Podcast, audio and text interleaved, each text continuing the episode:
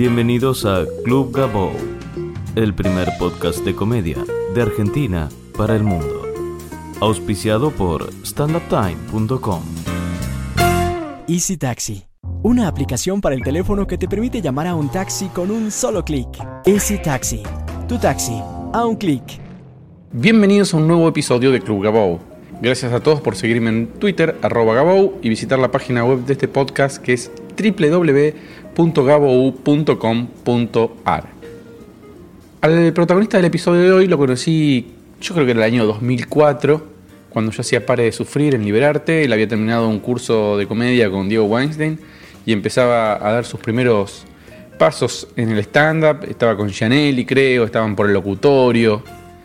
Es eh, además eh, de comediante, escritor, dramaturgo, profesor de literatura y licenciado en sociología. Es docente de stand-up. Muchos de los comediantes que vemos hoy en, los escenarios fueron alumnos de él. Y me interesó charlar con él porque siempre viene una persona que buscaba hacer su recorrido en forma distinta, en forma personal. Es una persona a quien yo respeto intelectual y profesionalmente.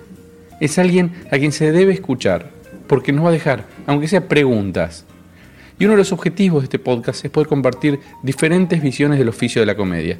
Y eso es, sin lugar a dudas, lo que nos ofrece Carlos Balmaceda.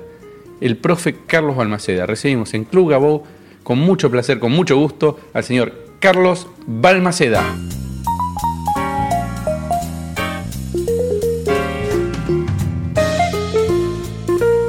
Me pareció muy interesante, vos pusiste que en, en Funky Filiberto Sí, vos sí, sentías sí, que, sí. que pasaba eso, Claro.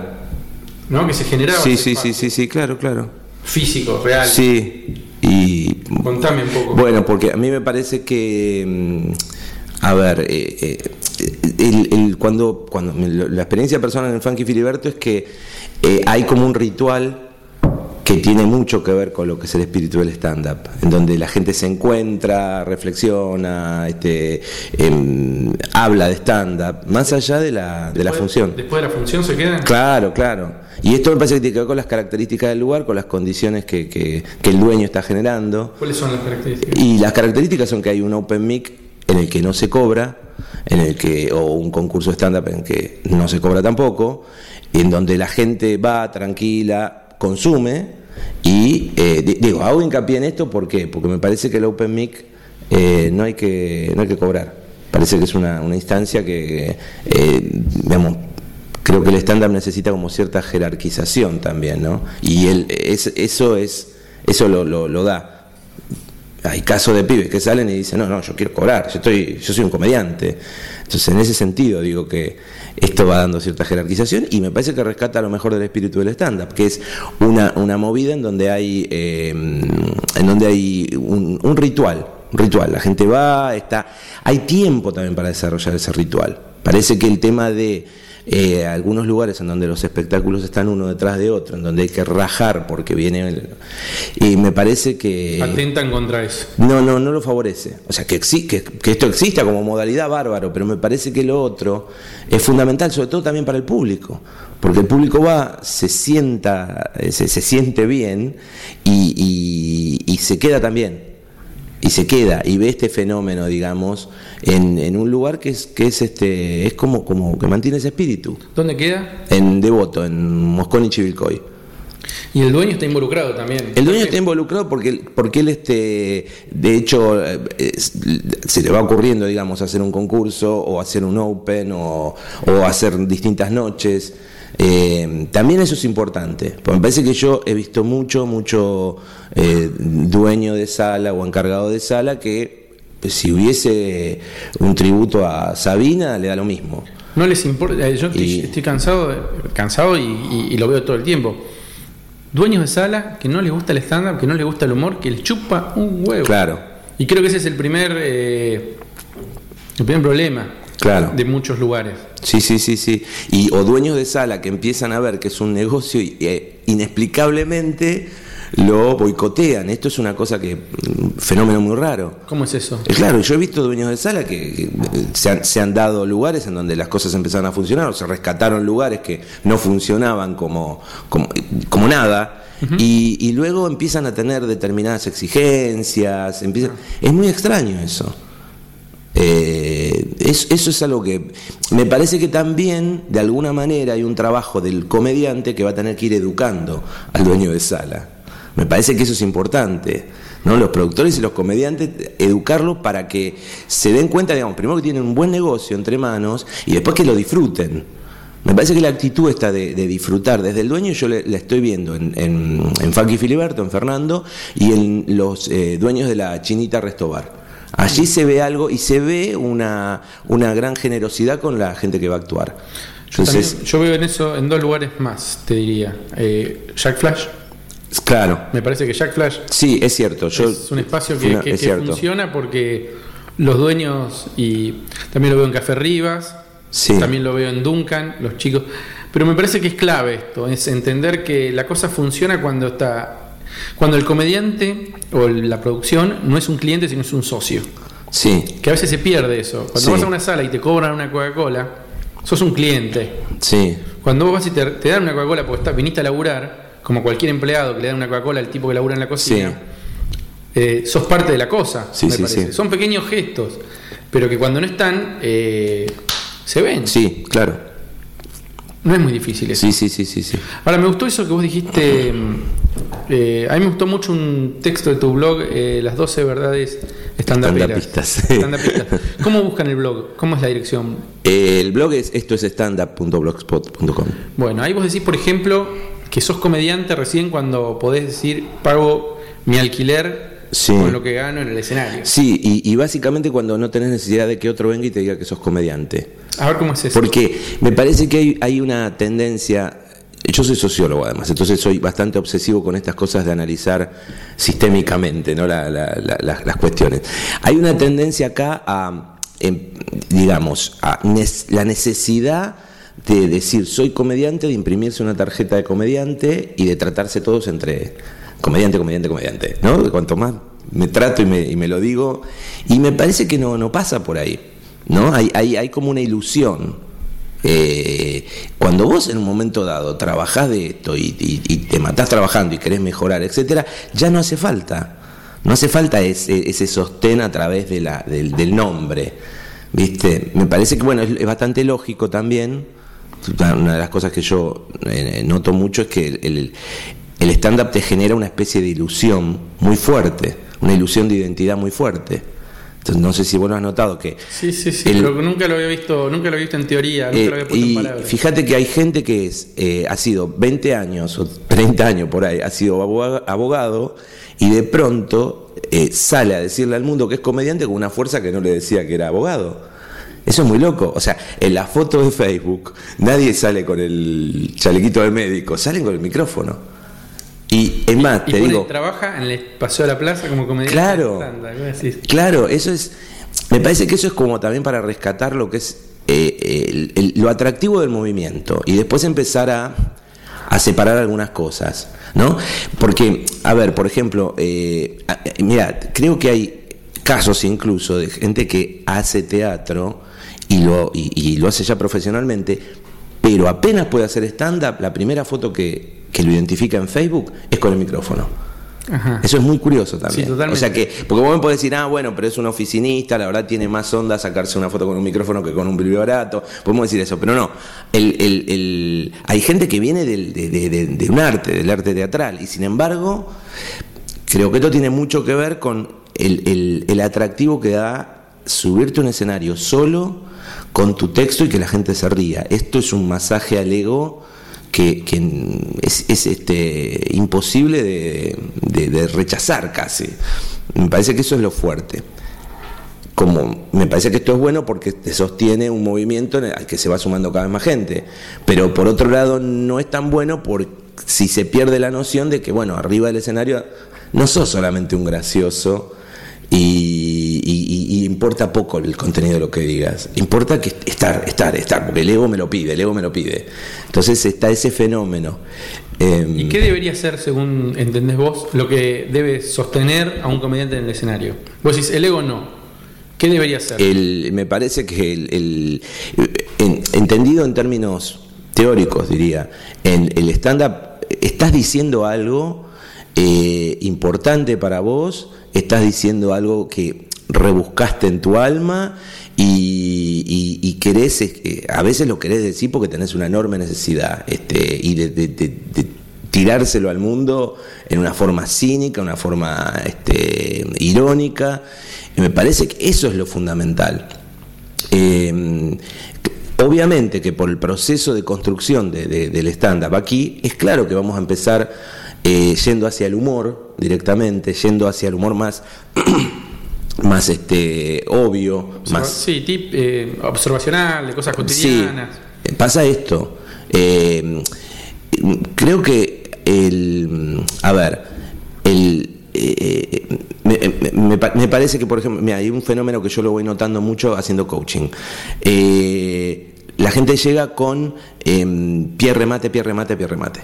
Y a veces ese pie remate es, es simplemente una excusa para llenar el vacío de un monólogo que todavía no pueden llegar a construir. ¿Se entiende esto? O sea, no lo puede, no lo puede- Entonces, me ha pasado una chica, me decía, yo ya sé que ese chiste es muy boludo, no, no, pero necesitaba poner esto para tener una suerte de, de relleno. En vez de empezar, empezar a pensar, bueno, para, vos lo que tenés que construir es un discurso humorístico. Discurso entendido como algo, eh, como un relato propio, personal y, con contenido. Después ves cómo llegamos a los remates, que es una cuestión técnica. Me parece que está, está muy en eso todavía. ¿sí? Estamos muy en eso. Eh, me ha pasado charlando con alguna gente que empieza a tener la inquietud de contar otras cosas, que vienen y me dicen, eh, yo veo a Bill Hicks o veo a George Carlin y no veo dónde está el remate. Y sin embargo, lo que, lo que analizábamos cuando me decían esto, yo también me ponía a pensar, es que hay una especie de tensión permanente en la que vos como espectador estás eh, gozando y te estás riendo. Y tenés estallidos de risa, obviamente, pero junto, pero viene con un mensaje, pero contundente. Sí, pero sí, sí, yo siempre digo lo mismo. Si vos ves el video de Bill Hicks, el American Dream, este, el, el documental, no sé si lo viste. No lo he visto, tengo que verlo. Bueno, hay un documental donde muestran la vida de él, eh, todo su crecimiento como comediante. Y el tipo empieza hablando de su familia y de las cosas más boludas del, de- del stand-up. Sí, Porque es lógico. Cuando Sí, sí, fue, sí. fue ganando confianza, experiencia, terminó siendo un crítico de la sociedad norteamericana de la Sí, puta madre, sí, un sí, sí, genio. sí.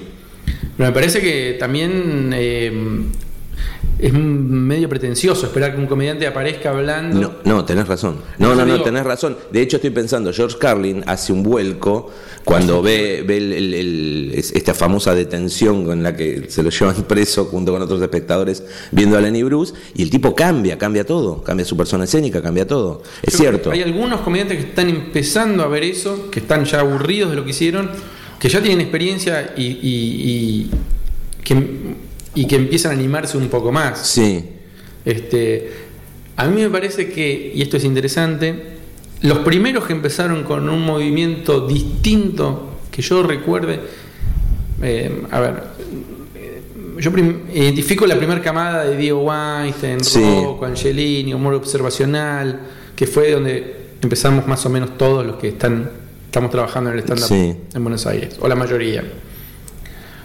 Yo me acuerdo que tengo recuerdos tuyos con Joe López, que ustedes tenían una búsqueda distinta. Tenían una búsqueda por el stand-up popular, por acercar el stand-up como herramienta a segmentos que hasta este momento no estaban muy, digamos, eh, ni buscados, ni por clases más populares, por Sí. decirlo de alguna manera. sí, sí, sí, sí. Eh, ¿Es así esto? ¿Cómo, ¿Cómo nace esta inquietud?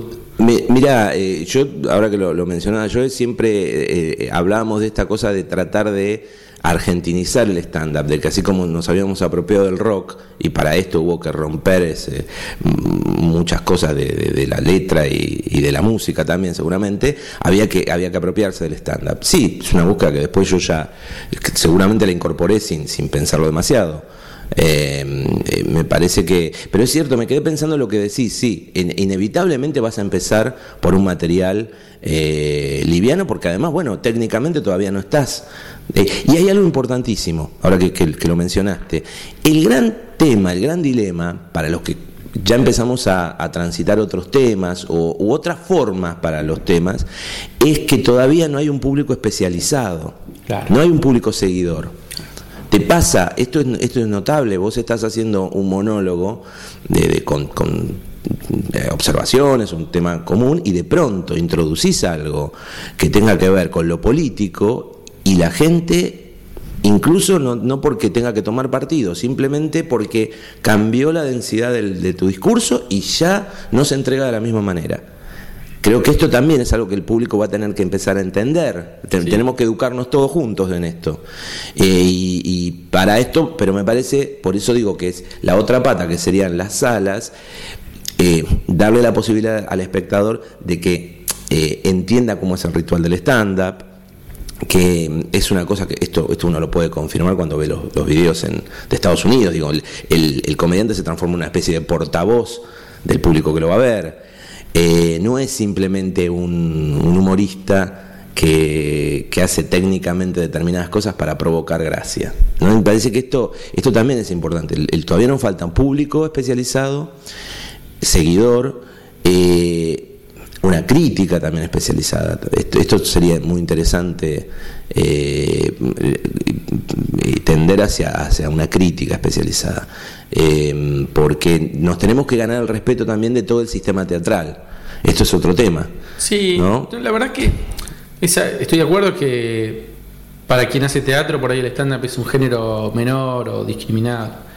Eh, a mí me chupa bastante un huevo, porque me parece que demostramos que estamos vivos y que llenamos salas y que nos divertimos, nos llevamos bastante bien, hay camaradería y creo que lo que vimos hasta ahora no es nada con lo que puede llegar a ser. Sí. Mi búsqueda, yo no sé, estoy de acuerdo que deberíamos primero ganarnos el respeto. De hecho, no hay ninguna entrega de premios en que el estándar participe. Sí, y, no es, y no es conveniente seguir haciendo esto de entregarnos premios entre nosotros y postularnos. Eso, digamos, estamos de acuerdo que es ridículo. Sobre todo cuando no se hace con humor. Con humor yo lo puedo entender. Sí. Sin humor, eh, bueno, dejémoslo ahí. Pero digo, no parece ni cómico que digamos que es un show mainstream. Claro, que claro. Es un show que vende más entradas que muchos teatros, eh, eh, horas de teatro tradicional. Sí. No aparece eh, nominado, no te digo gana premios, ¿no? No aparece nominado a premios casi. Entonces, me parece que eso falta. Sí, yo creo que, a ver, Mm, comparto esto que decís vos de no me, no, no, no estoy eh, esperando la aprobación del sistema teatral, pero sí me parece importante que eh, se legitime el stand-up como género. ¿sí? Esto me parece importante y esto creo, por eso digo, la idea de buscar una crítica especializada, algún grupo de investigación teatral de la universidad que diga, voy a seguir al stand-up porque es un fenómeno interesante.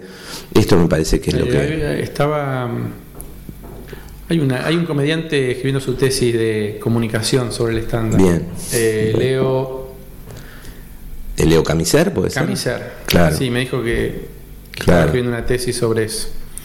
Eh, ¿Cómo, ¿Cómo sentís que influenció, influyó tu título de sociólogo en el estándar. Y vos sabés que yo, yo empecé estudiando profesorado de lengua y literatura.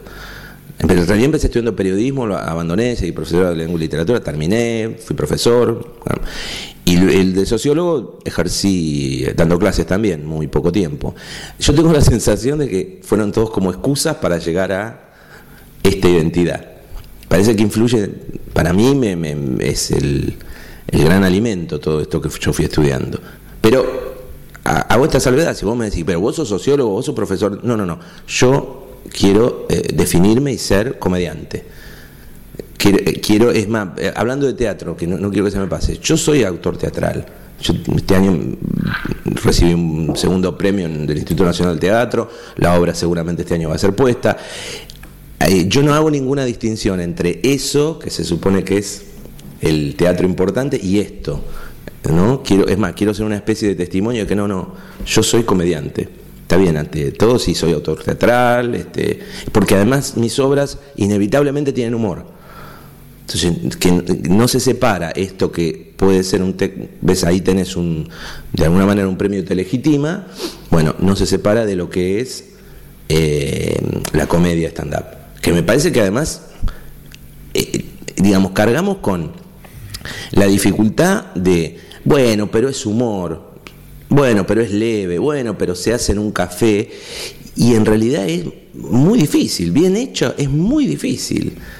Entonces ahí es donde tenemos que hacer el esfuerzo de, de demostrarles a los demás, no, mira, es esto. Y me parece que con esa legitimación van a venir otras, que es de las que estamos charlando, ¿no? El público este, y otras cosas. Yo tengo una gran esperanza en que cuando lleguen a los, se, se- llegue a sectores populares, el stand-up eh, va a tener un, un camino de masividad absoluto. ¿Cómo hacemos para que eso suceda? Bueno, a ver, eh, cosas que están pasando y que deberían eh, seguir pasando y cosas que no. vamos, vamos, dale. vamos a analizar. Me parece que, por ejemplo, el formato del stand-up es muy conveniente para los medios, la radio, la televisión, es, es muy conveniente. Pero, Perdón, para las salas de teatro también. ¿eh? ¿eh? Para las salas de teatro también. No, no, no, pero estoy diciendo en este sentido, digo, vos tenés eh, alguien que va y hace cuatro minutos y te llena un espacio en la radio o en la tele, ¿no? Esto me parece que es, es, es un camino de masividad. Pero si no se hace una buena, mm, una, buena este, elección, de si no hay filtro en estos comediantes, no, me parece que la gente va a empezar a, escuchar stand-up en la televisión o en la radio y va a decir, no me gusta, no es bueno. Lo que pasa con algunos espectáculos que vos ves que hay gente que dice, no, yo ya fui a tal lugar y no me, no me gustó. Entonces, eh, que es un camino, fíjate que ya se habla, se dice, alguien hace algún tipo de, de intervención medio monologada y dice, eh, pero está haciendo un stand-up. Claro. ¿Mm? Se dice esto. Eh, bueno, si la gente piensa que lo que hace la nata es stand-up, estamos muertos, por ejemplo. ¿no? Este, eh, pero, pero está instalado, se instaló. Eh, lo que pasa que me parece que, mm, bueno, para la masividad hace falta esto. Hace, yo, bueno, una apuesta personal es empezar a salir a trabajar al conurbano. Parece que hay infinidad de lugares y la gente del conurbano te lo agradece eh, porque vos estás yendo a su casa, es un público muy desprejuiciado, eh, que mm, por ahí el prejuicio lo puede tener alguien de acá que dice, no, pero determinados temas, no sé, sí, sí, adaptate. La última, ¿eh? adaptate porque también una teoría mía es, no puede quedar un solo espectador fuera de tu show, fuera de tu monólogo. Eh, si tiene 90 años, si tiene 10, busca la forma de incorporarlo. ¿Sí? Sí, sí, yo estoy convencido. Estoy convencido. O tiene que haber un comediante que, o cada comediante debe hacer lo que le gusta y que el público que lo venga a ver es el que le gusta a ese comediante. Las dos cosas. A ver, por un lado, y sobre todo en este momento, el día de mañana eh, va, va a haber un comediante que es católico, digamos, y va a haber un público católico que lo va a ir a ver. Claro. ¿no? Este, Entonces, pero no existe esto por, por el momento. Al margen, yo creo, bueno, en algunos, No, en, no, en no, algunos eh, aspectos, eh, Estoy pensando con vos. eh. Yo creo que hay algunos, hay cosas de nicho que, que a la gente le gusta ir a ver a este comediante o a esta Sí. persona. Eh, más allá de que sea stand-up o si estuviera jugando a la pelota eh, y dando el mensaje jugando a la pelota, la gente lo iría a ver igual. sí, Eh, lo cual no es muy bueno. No sé, digo, la gente está yendo a buscar a esa persona Claro. y ese mensaje y que le cuenten esa historia. Sí, sí, sí, No sí, sé si es bueno o malo. Sí. Me parece que es eso.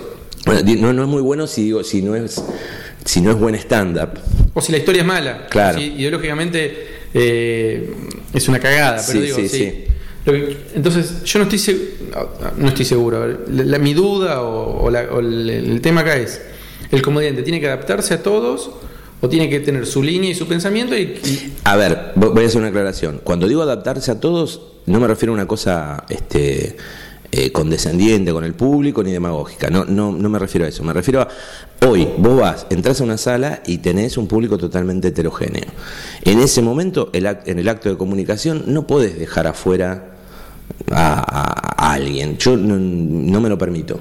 Digo, si yo voy a hablar de un dibujo animado, como me pasa a mí, este, de los supercampeones, y yo sé que hay alguien que generacionalmente queda afuera, lo voy a hacer sentir absolutamente cómodo, se lo voy a informar en unos pocos segundos y va a agradecerme que lo incorporé al juego.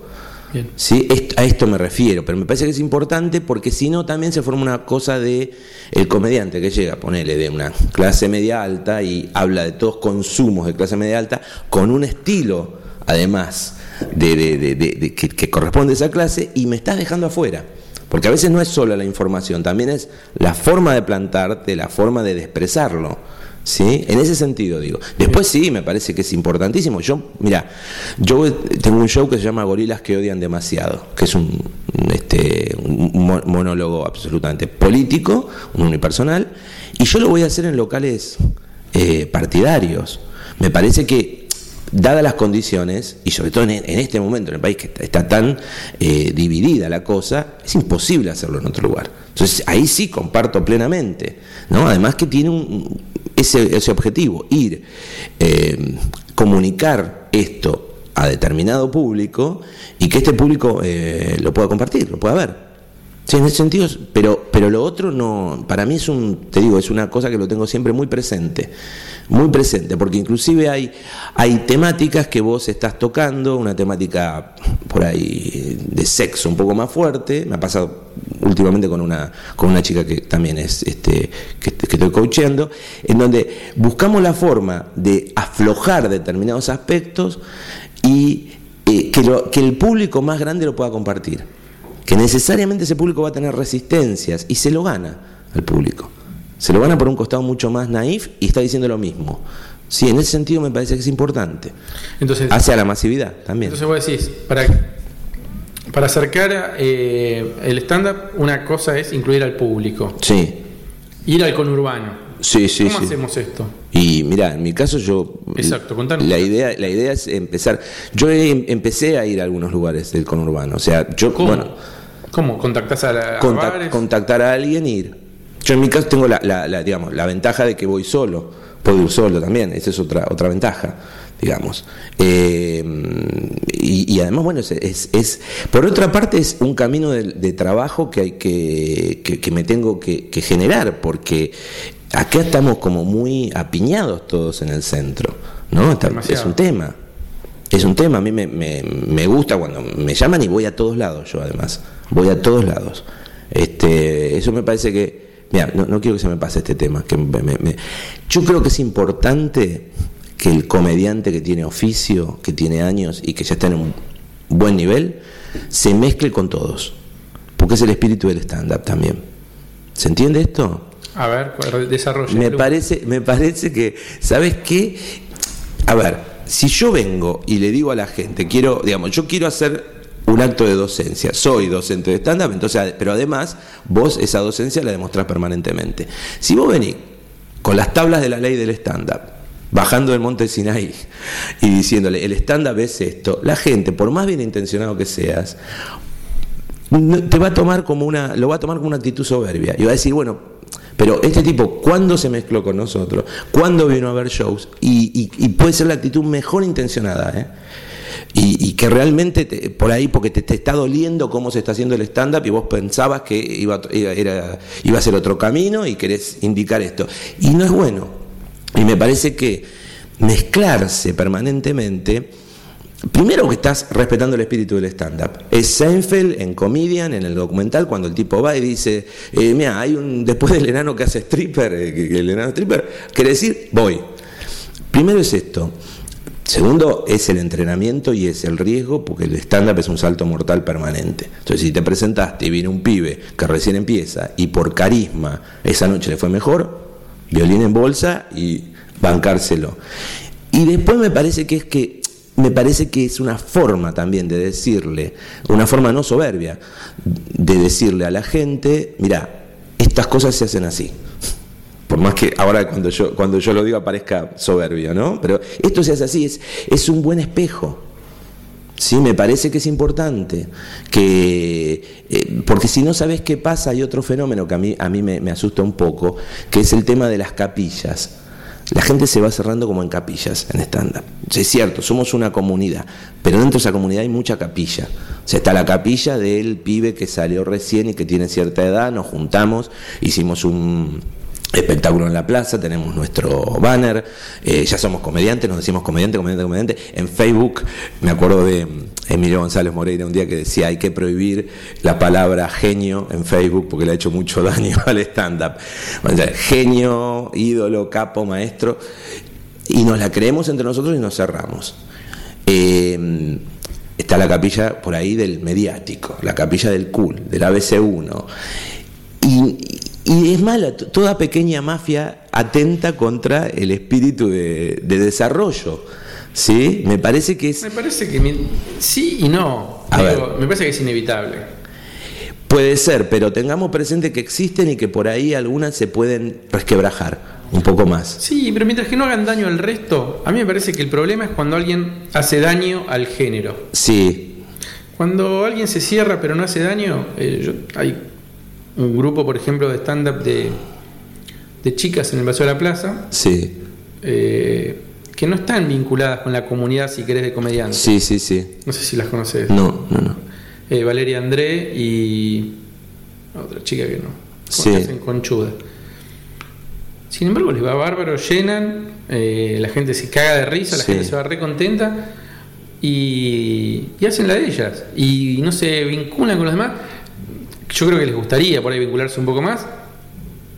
Les tocó, se armaron así y hacen su rancho aparte y les va bárbaro y me parece que... Y no dañan a nadie. Está bien. A ver, espera, me permitís varias cosas. Eh, no, yo me refiero a, a- a gente, a los que estamos dentro del circuito y eh, estamos este, por ahí. ¿Qué pasa? Me, me parece que la capilla, cuando digo la capilla, digo, cuando te empezás a llamar mm, eh, o, o a levantar el, el ego entre, entre cuatro, cinco y tenemos este evento nosotros, tenemos esta... La capilla ahí atenta, porque, porque realmente digo, todo bien con que, bueno, vaya un grupo y se adueñe de una sala o se adueñe de un, de, un circuito de eventos, supongamos. Pero me parece que la que, que- que a, a lo que voy es a cuando esto de alguna manera eh, debilita el género, ¿entendés? Esto debilita. Por más que el ejemplo que me estás dando, no, no, no me estoy refiriendo a ese tipo de ejemplo. Tampoco, a ver, eh, porque puedo decir algo, hay gente a la que no respeto porque no viene de, no viene del stand-up y, eh, eh, y, de pronto, y conociendo bastante de la historia de alguna gente, se muestra como profesores de stand-up y bueno, cuando vos, hay gente que ha asistido, mira, hay gente que yo he tenido, eh, gente que ha venido al taller, a mi taller, dos o tres clases, a la tercera clase ha dicho, tengo un material, quiero probarlo, ese material no ha sido escrito por esta persona, eh, encima me afanaron cosas a mí, en mi propia cara. Entonces, en ese sentido, digo, bueno, que después esta gente aparezca haciendo, Dando clases. dando clases y diciendo, bueno, por lo menos que tenga la. Está bien, si, que se aparten está bien, y no hablo más. Este, porque, digo, no, en, en este sentido. Esa gente sí le hace daño. eh, ¿Cómo? Esa gente sí le hace daño. Claro, por, por- por eso, como mencionaste esto, yo, yo menciono esto y no hablo más. No, pero digo, Este, el tema es ese, ¿viste? Es cuando yo veo que hay gente que sí hace daño sí. eh, y hay gente que veo que no hace daño. A ver, porque el tema de los daños también, mirá, yo digo, se critica mucho al que eh, saca alumnos eh, cada tres meses en cantidades industriales. Eh, también pensemos esto, dejemos los enconos personales de lado. Digo, no está bien, no está bien, no lo, bueno, no lo, este, no lo apruebo, no lo apruebo, pero, pero también es uno de esos desarrollos que no se pueden evitar. Y por otra parte, está demostrando la vitalidad del género. O sea, si tenés 100 comediantes en tres meses que son un desastre, si nosotros, los que tenemos más oficio, empezamos a mostrar, bueno, pero en realidad el stand-up se hace así, y hay una cantidad de gente que, como me pasa a mí, empieza a decirme, quiero entrenar con vos, ahí empieza a pasar otra cosa. O sea que eh, yo veo que hay gente que eh, quiere seguir haciendo impro, clown, empieza a hacer seminarios. Entonces es muy vital el, el género. Ahí en ese sentido es muy vital.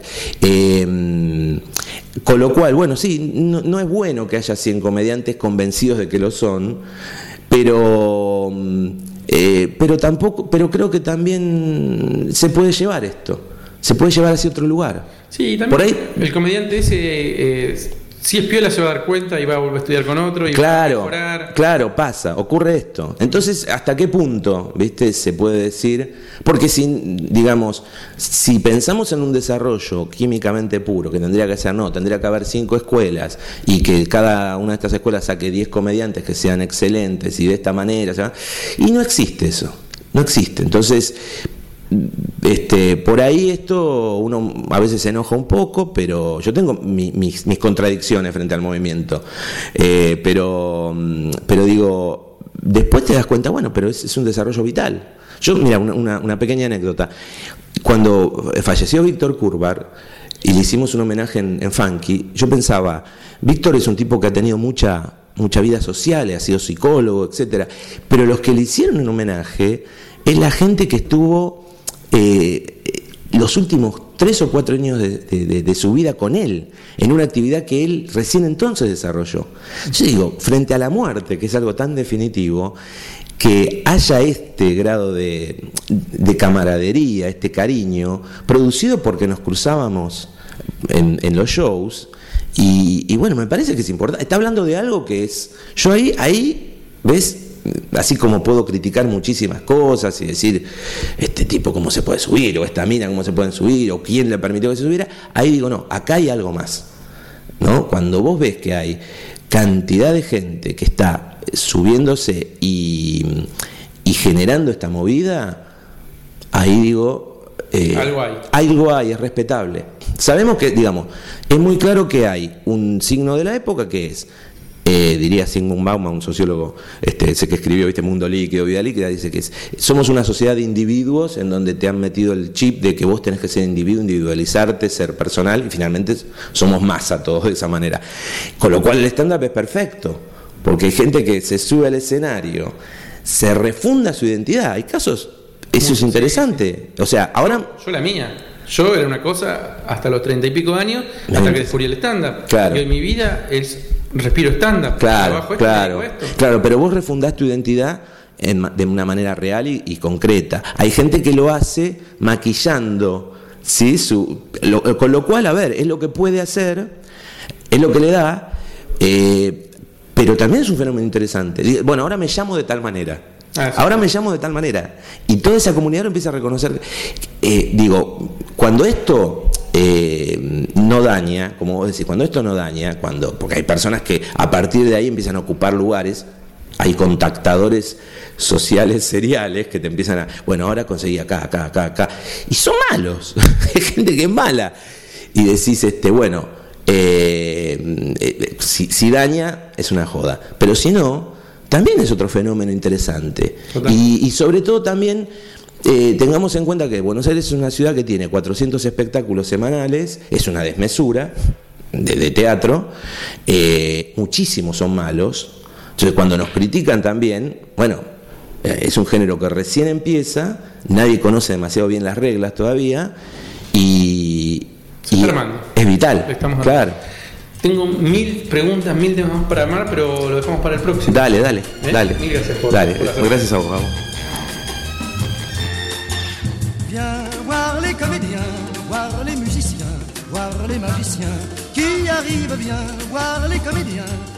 Esto es Easy Taxi, una aplicación para el teléfono que te permite llamar a un taxi con un solo clic. Y funciona así. Abre la aplicación y pulsa Pedir un taxi. El Easy Taxi detectará tu ubicación utilizando el GPS en el teléfono y luego llamará automáticamente al taxi más cercano a ti. Y mientras esperas el taxi, puedes comprobar el nombre del conductor, el teléfono, el modelo del auto y seguir en el mapa al taxi mientras se aproxima. Y lo mejor de todo es que los chicos de Easy Taxi solo aceptan taxistas de confianza, con coches muy bien conservados. Ya no es necesario estar en la calle agitando el brazo como una cucaracha borracha o pasar horas en el teléfono pidiendo un servicio a una empresa de taxis. Easy Taxi, tu taxi, a un clic.